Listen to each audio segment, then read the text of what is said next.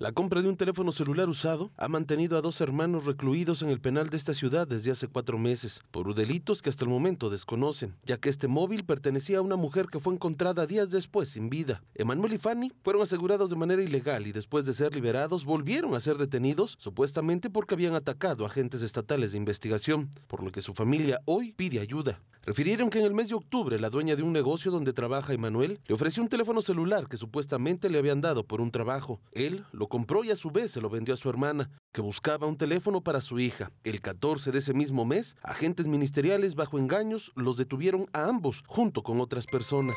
Le habló a mi hija para ponerme en contacto con ella para decirle que por favor nos trajera el chip, que le dijera a su amiga que nos trajera el chip o para que mi nieta quitara sus datos y todo. Este que le habían avisado que su hijo se encontraba enfermo y que lo tenía que llevar a, al doctor. Fue mentira, mi nieto ni estaba enfermo ni habíamos hablado con ella al respecto. La familia ha gastado dinero que no tenía y se ha dado cuenta de las irregularidades de estos procesos, denunciando que han tratado de armarles un chaleco, fabricándoles delitos a estos hermanos que han dejado desde hace cuatro meses a sus familias por relacionarlos con delitos graves.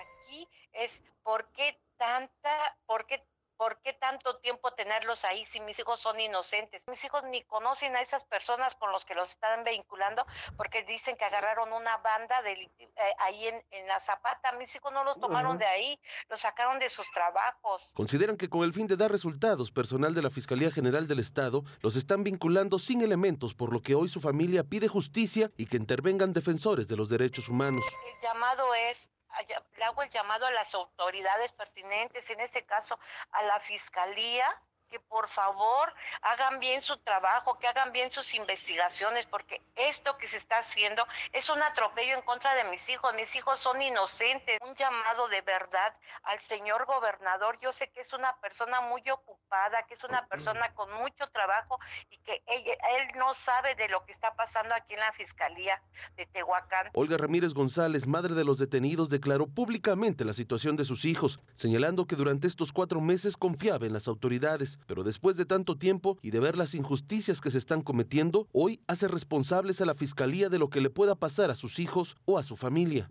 Para Mega Noticias, Iván Fierro.